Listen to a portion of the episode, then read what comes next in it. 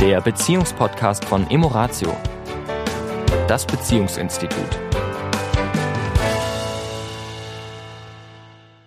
Ein herzliches Willkommen wieder in dieser Woche. Hier sind Tanja und Sami von Emoratio. Jawohl. Und zwar, wir haben ja letzte Woche leider es nicht geschafft, einen Podcast zu produzieren, um unser Perma zu Ende zu führen. Das machen wir diese Woche weiter. Genau in der Mitte mit dem R, was für Relationship steht, sprich für Beziehung. Und da ist nicht unbedingt nur die Beziehung zwischen Mann und Frau gemeint, sondern unsere Beziehungen im Leben. Und ich glaube, dass das eines der wichtigsten Punkte ist in unserer westlichen Gesellschaft, weil ich glaube, dass wir unter einer Beziehungsarmut leben. Das tue ich jetzt mal so in den Raum werfen. Und das ist ein Grund ist, warum es Jetzt bleibe ich mal auf den deutschen Raum, jetzt, um dieses Feld ein bisschen kleiner zu machen. Die Unzufriedenheit, die wir hier im, in Deutschland erleben, obwohl wir doch eigentlich alles haben, was sich ja auch in den Wahlergebnissen manchmal widerspiegelt. Diese Unzufriedenheit mit dem eigenen Leben, obwohl wir zu den reichsten Ländern der Welt gehören, obwohl wir alles haben, was es braucht, glaube ich, dass exakt an dieser Stelle unser Schwachpunkt ist, momentan. Nämlich, wie weit können wir intensive, liebevolle, unterstützende, nahe Beziehungen leben, pflegen, ausleben, ohne dass wir eine, eine Maske aufhaben, ohne dass wir eine Rolle spielen, sondern dass, wo wir wirklich viele Menschen um uns haben, wo wir sein können, wie wir sind meine These, meine ganz persönliche eigene Meinung, These, Empfinden. Es ist nicht, nichts verifiziert, nur meine These. Eben, also deswegen an alle Zuhörer, die sagen, oh, finde ich mich überhaupt nicht wieder, weil ich habe super Beziehungen, ich habe Freunde, ich habe Familie. Na, ist natürlich so, dass wenn wir so ein bisschen ketzerisch jetzt an so ein Thema rangehen, äh, natürlich generalisieren, verallgemeinern, das ist klar. Uns geht's ja so ein bisschen darum, ja, zu sensibilisieren oder zu motivieren, zu sagen, okay, wie sieht's denn in meinem Leben gerade aus mit meinen zwischenmenschlichen Beziehungen? Also mal jetzt nur, nicht nur mit meiner Liebesbeziehung, sondern eben auch mit Freundschaften, mit meiner Familie, also der Herkunftsfamilie, Kollegen, Nachbarn. Kinder. Ja, also mal so eine kleine Bestandsaufnahme zu machen, sagen, okay, wovon sind denn meine Beziehungen geprägt? Weil interessanterweise haben wir so festgestellt, dass sich da schon ein roter Faden durchzieht. Also in der Regel, wenn ich eine freundschaftliche, harmonische Beziehung habe mit meiner Ursprungsfamilie und mit meiner eigenen Familie, habe ich in der Regel auch meistens, ist zumindest so die Erfahrung, die wir gemacht haben, auch eine positive Beziehung mit Nachbarn und Kollegen. Konflikte, die normal sind, ausgenommen. Also Konflikt ja. ist ja was ganz Normales. Aber ja. die Beziehung ist, sage ich mal, gesund. Mhm.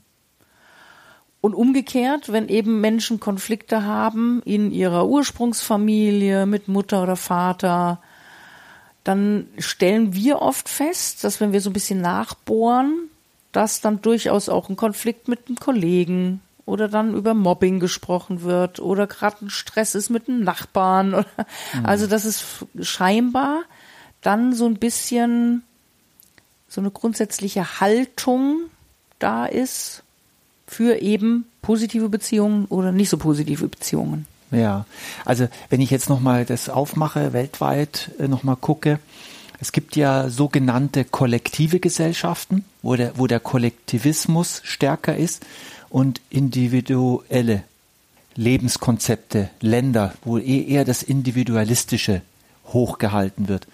Und die westliche Welt, dazu gehört übrigens auch Amerika, wo ja die positive Psychologie ihren Ursprung hat, ähm, ist auch ein, wird eher zu den individualistischen Kulturen gezählt. Und es ist kein Zufall, dass in diesem Perma-Modell das R den geringsten Anteil an Material, an Stoff, an, an Studien, an, an äh. Studien, an Inhalten hat, weil Amerika eine individualistische Gesellschaft ist. In Ländern in Asien, in, im arabischen Raum, in Afrika, wo die Familie noch sehr hohe Bedeutung hat. Sie bedeutet Schutz, sie bedeutet ähm, ähm, Nähe, sie bedeutet verstanden sein, wo das sehr, wo in diesem Auch ein Auskommen, ein. Auskommen, man hilft sich. man ja, hilft sich ja. gegenseitig, genau, ist die Zufriedenheit teilweise höher, obwohl wir vom materiellen her, vom Lebensstandard her, ein viel niedriger sind als wir. Und d- auch in der positiven Psychologie, woher ja dieses Perma-Modell kommt, ist dieses Relationship, dieses, diese Beziehung in der Mitte leider ein wenig zu kurz gekommen. Ja, deswegen, mir ist es auch wichtig, heute das nochmal klar zu machen, wie wichtig Beziehungen sind, weil wir soziale, wir Menschen soziale Wesen sind und darauf angewiesen sind. Es ist ja auch so schön in, in diesen, in diesem, in der positiven Psychologie gibt es ja diese drei Grundbedürfnisse. Na, Autonomie, Selbstwirksamkeit und Beziehungen. Na, also das sind so die drei Grundbedürfnisse, die allen Menschen wohl Ja, gemein sind, egal aus welcher Kultur, Alter, wie auch immer, Geschlecht, Religion, äh, was auch immer uns ausmacht. Und eben die Beziehungen ganz, ganz stark, ich sag mal, für unseren gesundheitlichen Zustand auch, auch äh, ähm, also man sagt ja auch zum Beispiel Menschen, die ein Trauma erleben, gibt ja unterschiedliche Arten der Resilienz, wie Menschen mit Trauma umgehen. Ne? Die einen haben scheinbar aufgrund von Genetik und oder Konditionierung ähm, mehr Widerstandskraft als andere. Aber um in dieses posttraumatische Wachstum zu kommen, also dass ein Mensch, der ein Trauma erlebt, nach Bewältigung des Traumas sogar über psychische sozusagen sich psychisch nach oben bewegt hat, ähm, ist ein Faktor immer ganz, ganz wichtig und das ist Beziehungen. Also hat er in dieser Zeit ähm, ein tragfähiges Beziehungsgeflecht gehabt, das ihn unterstützt hat, getragen hat, an der Seite war. ja, Also auch in diesen Phasen ne, ähm, ist es einfach äh, für uns Menschen, wir sind soziale Wesen, extrem wichtig, äh, ja, auf positive und, und, und stüt- unterstützende Beziehungen zurückgreifen zu können. Und die Frage ist natürlich in diesem Podcast jetzt, klar, es ist ein Paar-Podcast und doch wollen wir jetzt hier heute mal ein bisschen den Bogen etwas weiterschlagen, ist ja die entscheidende Frage, was kann ich tun, um in meinem Leben, in meinem Umfeld meine Beziehungen positiv zu beeinflussen. Denn ich glaube, Tanja, wir sind ja ein paar Podcast. Ich glaube, dass meine Beziehung zu Mama und Papa jetzt, äh, jetzt spreche ich mal auch ganz konkret von mir, wenn die meine Eltern leben jetzt nicht mehr, aber wenn sie noch leben würden und ich habe ja auch heute noch eine Beziehung zu meiner Mama und zu meinem Papa, eine innere Beziehung. Je besser diese Beziehung ist, je besser meine Beziehung zu meinen Tanten, zu meinen Onkeln, zu meinen Brüdern ist, desto leichter fällt es mir, zu dir eine gute Beziehung aufzubauen. Das heißt, je, je besser diese Beziehung von meiner Seite gepflegt wird, desto schöner ist auch meine Beziehung zu dir. So meine Theorie, auch was uns beide betrifft. Hast du eine Idee, woran das liegt? Also ich glaube, ich glaube tatsächlich, dass wir ein, in, in, in vielen Bereichen des Lebens eine Art Konto haben. Also wir haben ein Beziehungskonto, ein, eine Beziehungskraftquelle, wenn du so willst. Und diese, diese Kraftquelle wird entweder, ist entweder genährt oder sie ist eben schwach. Und wenn sie schwach ist, dann möchte sie, hat sie ein, ein ganz natürliches Bedürfnis, sie möchte genährt sein. Und wenn ich jetzt nur dich habe, nur dich alleine, dann fühle ich mich zwar, fühle ich mich zu, natürlich zu dir stark hingezogen, allerdings fühle ich auch, ob bewusst oder unbewusst, eine große Abhängigkeit von dir. Und auch eine Bedürftigkeit Eine Bedürf- vielleicht dann, ne? Ja. Also gib mir all das, was ich von daheim vielleicht nicht so bekommen habe, Ja. an Beziehung Ja. und an Verbindung und an Nestwärme und an was auch immer da dazugehört. Ja. Und dann, klar, ist es natürlich äh, überfrachtet ne? Und, und ist nicht unbedingt ähm, ja, hilfreich Ja. Für die Beziehung. Ja, was ist jetzt, wenn jetzt jemand sagt, ja toll, Hm. ich hatte jetzt keine besonders gute Elternbeziehung, ne? war nicht so prickelnd. Hm. ist jetzt durch, ja, wie, wie äh, habe ich jetzt verloren, ja, in Bezug auf meine zukünftigen Beziehungen, auf meine Also Liebesbeziehungen, ne?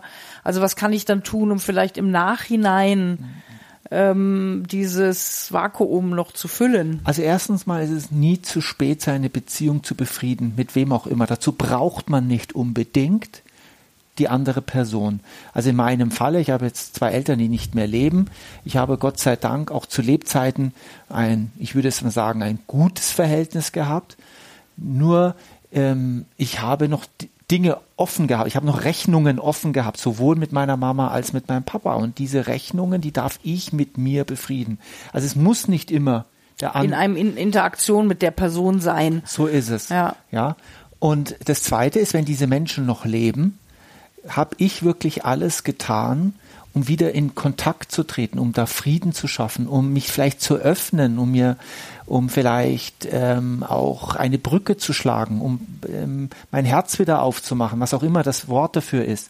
Aber bin ich bereit, auf Menschen, die mir nahe sind, mit, mit denen ich vielleicht die Kindheit verbracht habe, wirklich darauf zuzugehen? Und ich glaube, da kann jeder ein bisschen was tun. Ich glaube, wir alle haben Menschen in unserem Familienkreis, wo wir vielleicht mal wieder ein Besuch, eine Überraschung, ein Mensch, ich habe gemerkt, die letzten Jahre haben wir uns wenig gesehen oder wenig geteilt. Ich, würde, ich würde mir wünschen, wir würden das wieder kultivieren oder wieder öfter machen. Ja. Ja. In dem Wissen, dass das mir selber auch besonders gut tut. Ne? Also gar nicht mal im Sinne von, ich tue das nur für den anderen, ja, sondern ich tue das wirklich für mich. Ja. Ne? Und, und was du sagst, ist wichtig, glaube ich, einfach auch Bewusstheit da hineinzubringen.